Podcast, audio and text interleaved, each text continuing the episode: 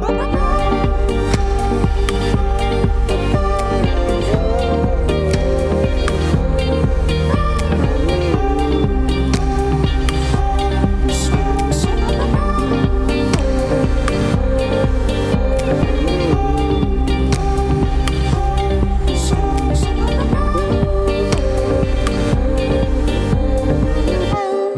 Bonjour à toutes et à tous et bienvenue dans la Méridienne. Nous sommes le mercredi 6 janvier et dans ce nouveau numéro, j'ai le plaisir d'accueillir Vincent du mouvement Extinction Rebellion de Caen. Il nous parlera des actions de ce mouvement et tout particulièrement du projet d'assemblée citoyenne pour le climat à l'échelle régionale. Les membres du groupe rencontreront Hervé Morin le 11 janvier prochain pour parler de cela. Vincent nous expliquera les enjeux de cette rencontre, mais avant d'accueillir notre invité, voici l'actu en bref à la mi-journée dans le Flash Info.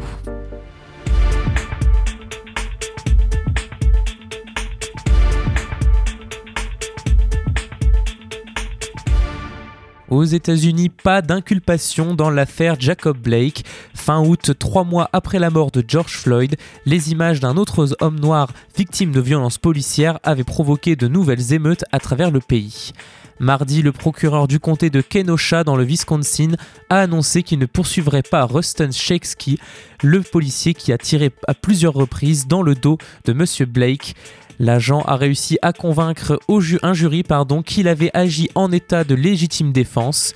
La décision du procureur détruit un peu plus la foi dans le système judiciaire, a déploré l'un des avocats de la victime. Les policiers sont rarement inculpés ou jugés dans ce genre de dossier, note le Milwaukee Journal Sentinel, un grand quotidien local. Toujours aux États-Unis, comme pour la présidentielle du 3 novembre, le résultat des élections sénatoriales de Géorgie tarde à venir tellement les voix sont serrées. Le résultat déterminera si les démocrates contrôlent la présidence, la Chambre des représentants et le Sénat pour la première fois depuis 2011. À l'heure actuelle, les républicains sont 50 au Sénat sur 100 et les démocrates sont 48. Enfin, maintenant 49 puisque l'un des deux candidats démocrates, Raphaël Warnock, a battu la sénatrice républicaine sortante en Géorgie. L'autre élection sénatoriale de l'État la Géorgie n'avait pas envoyé de... Pardon, je suis un peu embrouillé. Désolé, chers auditeurs. La Géorgie n'avait pas envoyé de démocrates au Sénat depuis 15 ans. L'Amérique a les yeux rivés sur la seconde sénatoriale car le Grand Old Party républicain n'a donc besoin que de cette seule victoire qui reste pour conserver sa majorité et limiter la marge de manœuvre de Joe Biden une fois au pouvoir. L'ère Biden est en jeu dans cette élection aux airs de référendum autour de la présidence Trump.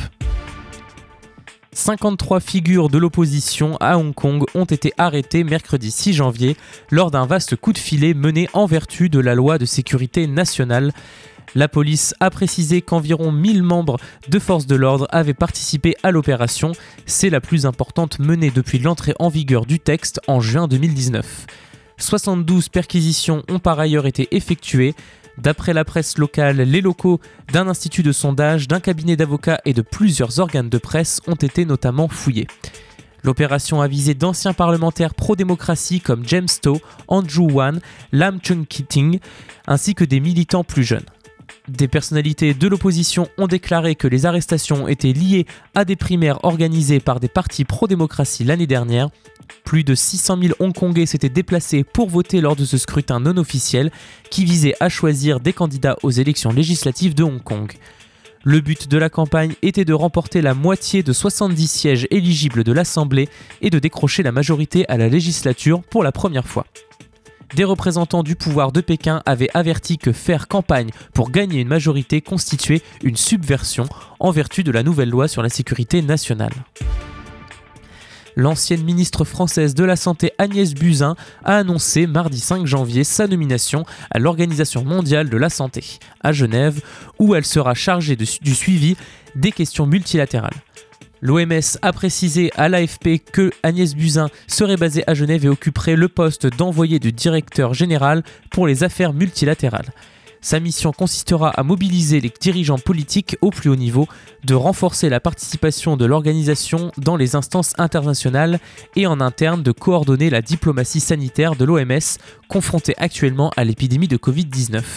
Une nomination très critiquée en France par l'opposition aux extrêmes. Et puisqu'on parle de Covid-19, un point maintenant sur la santé sanitaire. L'Allemagne prolonge son confinement jusqu'au 31 janvier. Les mesures pour contenir la pandémie seront renforcées après une réunion avec les présidents des Länder. Angela Merkel, Merkel pardon, a expliqué que le virus mutant apparu en Grande-Bretagne obligeait les Allemands à être particulièrement prudents devant une situation nouvelle et spéciale. La chancelière a reconnu que ces mesures étaient drastiques en plus du maintien de la fermeture des restaurants ou des installations de loisirs culturels et sportives, les habitants des régions les plus touchées par la Covid-19 ne pourront plus s'aventurer au-delà de 15 km de leur domicile. L'Allemagne n'avait pas connu un confinement aussi strict qu'en France. Le virus y a fait plus de 35 000 morts alors que le pays recense environ 12 000 nouveaux cas par jour en ce moment près d'un Allemand sur deux aurait des réserves sur l'efficacité de la campagne de vaccination en cours, dit un sondage CIVE. Environ 300 000 personnes ont reçu pourtant une première dose depuis le 27 décembre. En France maintenant, Olivier Véran s'est félicité des 5000 nouvelles vaccinations réalisées dans le pays dans une trentaine d'hôpitaux qui s'ajoutent aux 2000 Français vaccinés la semaine dernière. Pendant ce temps, un nouveau conseil de défense sanitaire s'est tenu ce matin à l'Élysée pour détailler les règles sanitaires des semaines à venir.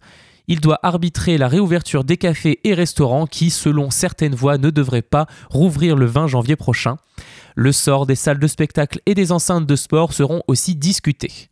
Ce conseil de défense devrait aussi préciser quel nouveau département pourrait se voir appliquer le couvre-feu dès 18h ou au contraire voir la mesure repoussée à 20h.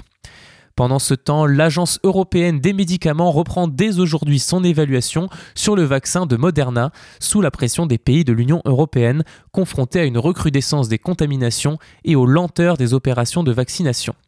La réunion du comité des médicaments à usage humain basé à Amsterdam était initialement prévue pour le 12 janvier. La formule de Moderna, autorisée par l'Agence américaine des médicaments depuis le 18 décembre, présente l'avantage de pouvoir être conservée à moins 20 degrés Celsius plutôt que moins 70 degrés Celsius pour le vaccin Pfizer BioNTech. Ce dernier était pour l'instant le seul vaccin autorisé en Europe. Vous écoutez La Méridienne sur Radio Phoenix. Et maintenant, on va faire une petite pause musicale après ce bain d'informations.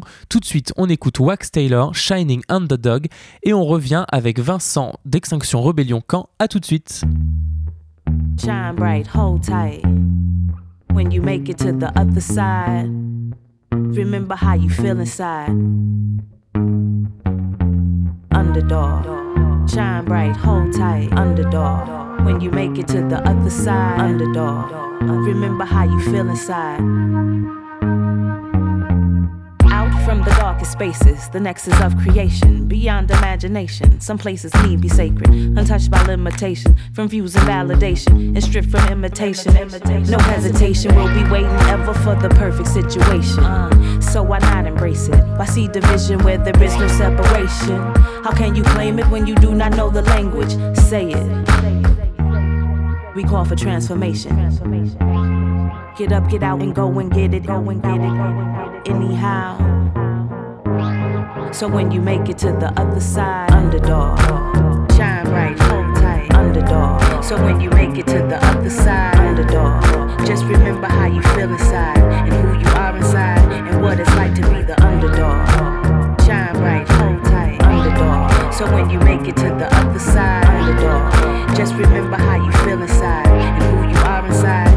it's like to be the underdog.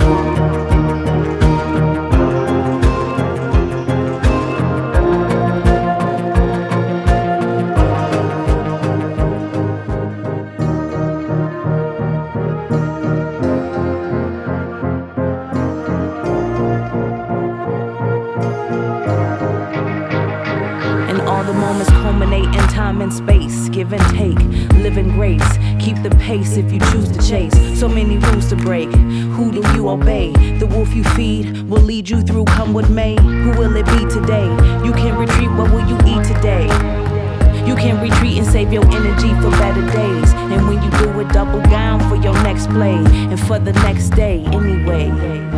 They'll always label you an underdog, underdog, underdog. Shining underneath it all, neath it all, neath it all. Underdog, shine bright, hold tight, underdog. So when you make it to the other side, underdog, just remember how you feel inside and who you are inside and what it's like to be the underdog. So when you make it to the other side, underdog, just remember how you feel inside and who you are inside. And what it's like to be the underdog. Shine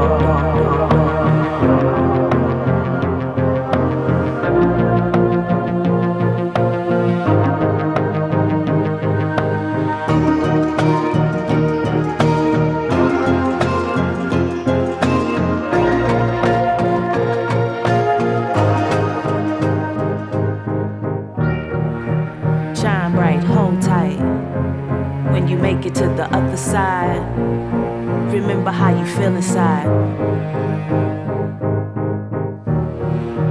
Shine bright, hold tight. When you make it to the other side, remember how you feel inside. De retour dans la. Méridienne en compagnie de Vincent du mouvement Extinction Rebellion à Caen. Bonjour Vincent. Bonjour Amaury. Merci d'avoir répondu à notre invitation. Avant de rentrer dans le détail de l'actualité d'Extinction Rebellion et de son antenne à Caen, est-ce que tu peux nous parler de l'histoire du mouvement, de ses valeurs, ses moments forts? Extinction Rébellion, c'est un mouvement international écologiste, donc de désobéissance civile non violente, euh, qui est né au Royaume-Uni et puis en fait ensuite qui s'est euh, répandu, répandu et qui est devenu un mouvement international qui fonctionne relativement bien en France. Il y a une bonne dynamique et en fait qui fonctionne beaucoup sur le principe des groupes locaux. Donc avec des groupes locaux qui sont très autonomes. Donc par exemple nous Extinction Rébellion à Caen. Et ce qui nous permet euh, de mener en fait localement des actions donc sur, sur l'écologie, le réchauffement climatique, de manière voilà, assez indépendante. Donc c'est ça qui, qui fonctionne bien aussi. D'accord. Et, justement, à, l'antenne de Caen, euh, quelles ont été les actions menées pendant euh, les confinements et entre les deux confinements? Euh, Juste avant le second confinement, en octobre, Extinction Rebellion Bordeaux avait dégonflé des pneus de, SUV, de véhicules SUV, euh, un pneu hein, par véhicule, pas les quatre, afin d'alerter contre la pollution que génèrent ces derniers. Quelles, ont, quelles actions ont été menées à Caen ces derniers mois? Oui, on essaie de faire des choses un peu originales, toujours assez joyeuses, percutantes, mais qui peuvent être désobéissantes. Donc c'est ça qui aussi attire l'attention à la fois des médias, du public et puis des politiques. Et en fait, euh, donc nous, Extinction Rebellion à Caen, on est relativement récent, donc on est un plus petit groupe que Bordeaux ou Paris, forcément. On est né en octobre 2019, donc ça fait un peu plus d'un an. Et c'est vrai que pendant le confinement, ça a été compliqué de, de continuer à faire des actions. Alors, il y a des actions qu'on fait régulièrement et qu'on a pu continuer à faire, c'est des actions anti-publicité. Donc en fait, il s'agit de retirer les publicités des panneaux abribus et puis de les remplacer par des encarts euh, sur le réchauffement climatique. euh, on peut faire sur d'autres thématiques. Et euh, donc on, a fait ça et puis on a aussi lancé en fait une nouvelle campagne entre guillemets pendant le confinement parce qu'il se trouve qu'il y avait le conseil régional qui a lancé en fait un travail avec un, GIEC normand, donc des, experts. Et, et en fait, ça nous a donné l'idée de, en fait, auprès du conseil régional, réclamer la mise en place d'une assemblée citoyenne régionale. Donc euh, un peu euh, sur le même fonctionnement, c'est-à-dire par le tirage au sort, comme ça s'est fait pour la Convention citoyenne pour le climat au niveau national. Donc euh, voilà, on a quand même lancé ça effectivement pendant le confinement, le 12 octobre au Havre. On était aussi à Caen, du coup, là très récemment en mi-décembre. Et on, sera reçu en plus par Hervé Morin. Donc disons que voilà, c'est un- une campagne qui avance un peu. Et on verra ce que ça donne. Mais en tout cas, on- pour une fois, on est écouté. Donc c'est déjà un premier pas. Pour une fois, pour- pourquoi vous n'êtes pas, assez d'habitude écouté par, les élus? Ben, on, l'avait, on avait tenté aussi, par exemple, de, entre guillemets, s'adresser aux, politiques, mais plutôt au niveau de l'échelon de la ville de Caen, euh, sur d'autres campagnes. C'était contre le projet de centre commercial Place de la République.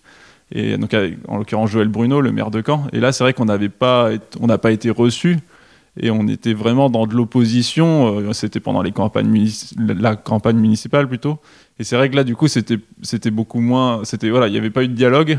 Là, il y a une- un début de dialogue. On verra ce que ça donne mais euh, c'est un peu plus prometteur forcément.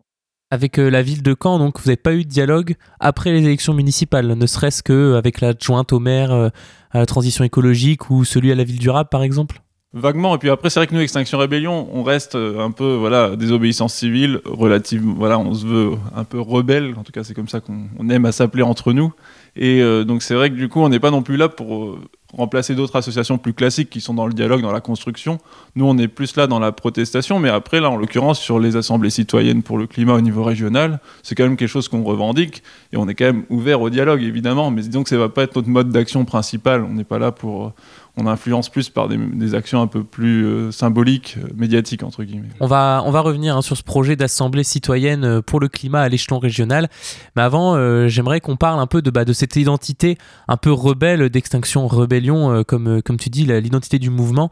C'est une question qu'on vous a peut-être souvent souvent posée qui peut-être va, va t'exaspérer encore, mais est-ce que l'image voilà, rebelle que, que Extinction Rebellion génère ne risque pas de susciter la défiance ou euh, penses-tu que au contraire euh, elle impacte et du coup elle suscite l'adhésion? Après c'est compliqué d'avoir un regard extérieur vu de l'intérieur parce qu'on est forcément biaisé.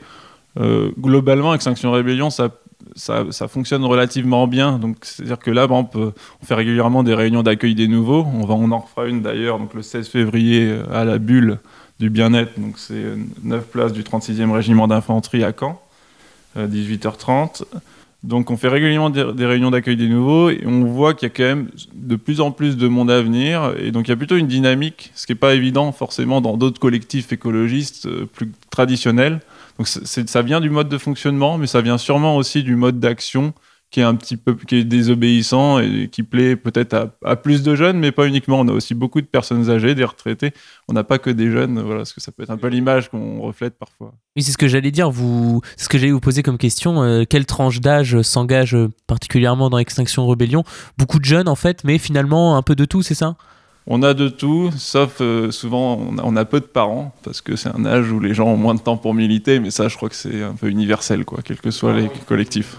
Oui, les, parents euh, veulent pas ou ont peur peut-être aussi que leurs enfants euh, aillent manifester ou se lancer dans des actions désobéissance euh, aussi peut-être. Oui, et puis non, je pense que c'est juste une question de disponibilité aussi beaucoup. Et c'est vrai que par contre, il y a peut-être plus de, parents qui participent à des marches pour le climat, qui sont plus familiales.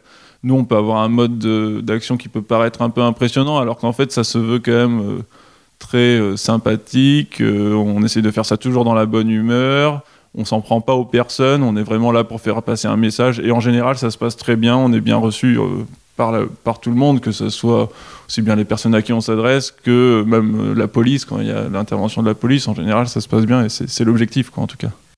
Et avez-vous déjà essuyé euh, des réactions violentes euh, lors de, vos actions à Caen, que ce soit de la part de la police ou de la part d'autres citoyens?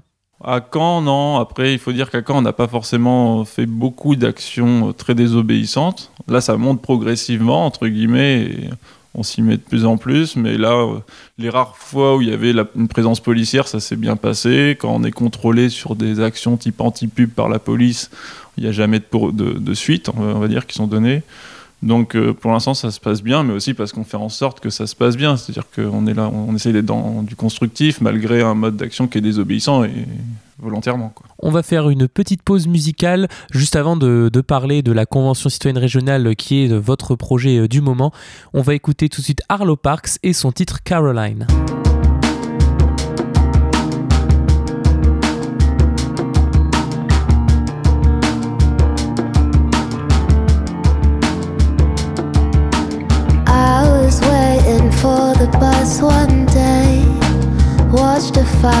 Between a Aussie couple escalate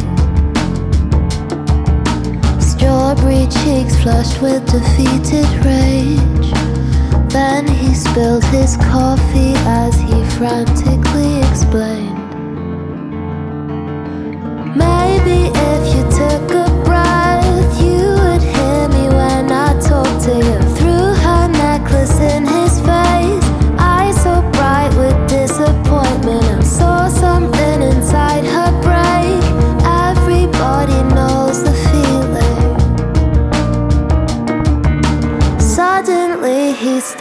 screaming.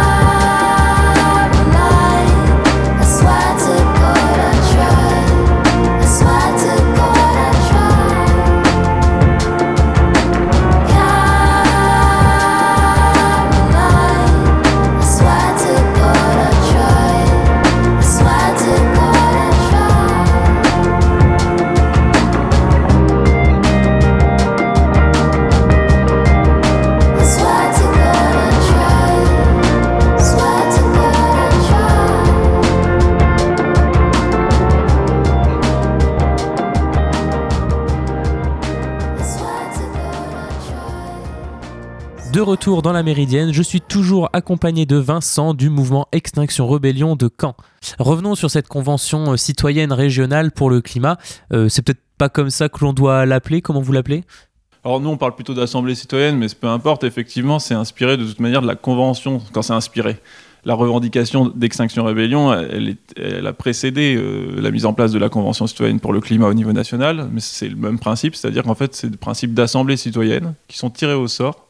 Donc en fait, le principe euh, au niveau régional, ce serait de tirer au sort euh, une mini Normandie, entre guillemets, 150 personnes représentant la Normandie de par leur euh, origine sociale, l'endroit où ils habitent, la moyenne d'âge. Donc on va dire que c'est vraiment une représentation statistique d'une mini Normandie.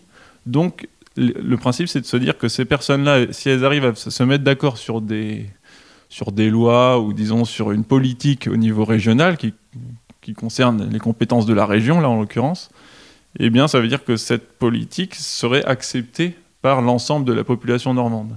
Donc on, est, en fait, on parle, c'est plus une forme de, démocratie directe et non pas une forme de démocratie représentative qui passe par des élus. Et donc forcément, euh, les, on va dire que les, les propositions sont pas les mêmes. Les, les élus sont forcément influencés et sont pas directement représentatifs de la population.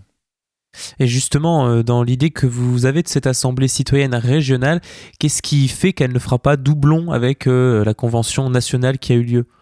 Alors après, c'est au niveau des les compétences de la région ne sont pas du tout les mêmes que celles de l'État. Et c'est vrai qu'il y a notamment, on pense notamment au transport quand on pense euh, à la région. Euh, Il y a des choses qui pourraient être mises en place par euh, la région au niveau des transports.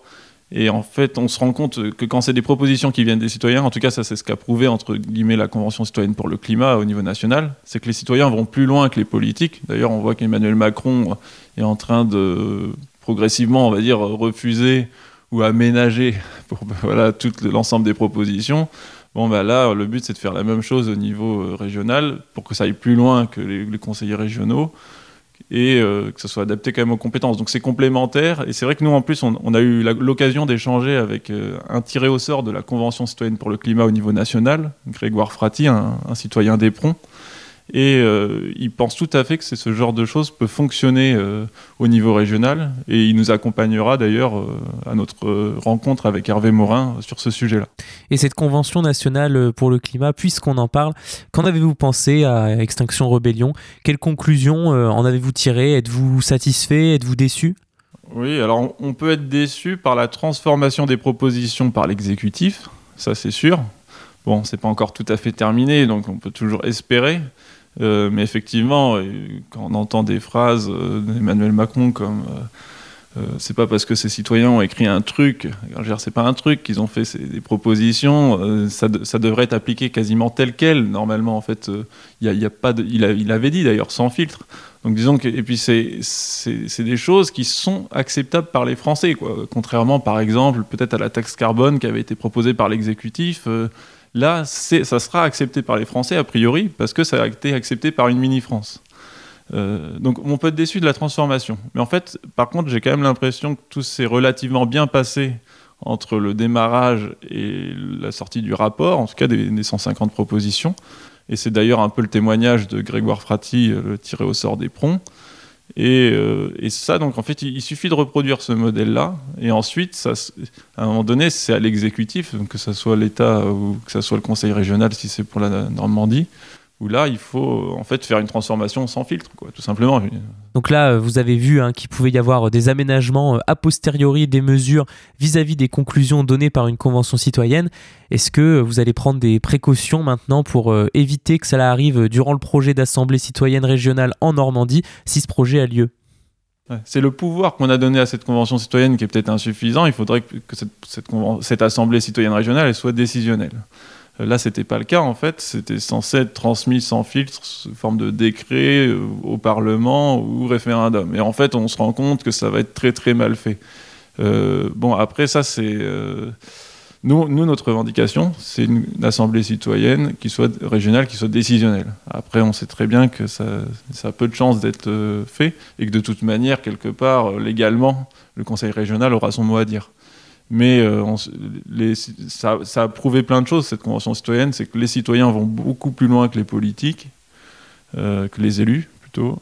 Et, euh, et, et, puis, ça a prouvé aussi qu'ils hum, sont capables de rédiger quasiment des textes de loi. Parce qu'en fait, les, 150 propositions, c'était pas juste une petite liste de 150 mesures. Il y avait vraiment des, propositions de loi avec des, des amendements. Donc, ils sont on est capable de faire aussi du travail technique euh, parce qu'ils étaient bien assistés. Et ça, ça a plutôt bien fonctionné, j'ai l'impression. D'accord. Et donc, euh, dans votre démarche d'interpellation du Conseil régional, dans la lettre que vous avez envoyée à Hervé Morin, vous avez alerté sur les conclusions alarmantes du GIEC Normandie sur l'état de la biodiversité, sur le climat, sur les paysages de la région. Quelles sont euh, ces conclusions alarmantes justement pour la région? Euh, Effectivement, on s'est appuyé lors de, dans notre argumentaire, on va dire, sur le GIEC normand. Donc, c'est un groupe de scientifiques normands d'université normande qui a travaillé en fait aux impacts du réchauffement climatique sur la Normandie pour que le Conseil régional puisse adapter ses politiques, grosso modo. Et en fait, euh, il se trouve que notre dernière manifestation avait lieu pendant la présentation de leurs travaux au Conseil régional, donc ça faisait vraiment écho à ça. Euh, grosso modo, en Normandie, oui, il, va y avoir des conséquences qui vont être néfastes. Il faut garder en tête qu'on ne sera quand même pas les plus touchés par le réchauffement climatique et, ce qui risque de nous toucher aussi beaucoup, ça sera justement ces migrations qui, viendront de régions en fait où, les personnes seront beaucoup plus touchées. Donc euh, l'enjeu justement, c'est pas juste de se protéger nous, euh, Normandie, région relativement riche, voilà, de, de, des conséquences locales, mais c'est plutôt d'essayer de, les atténuer en réduisant les gaz à effet de serre.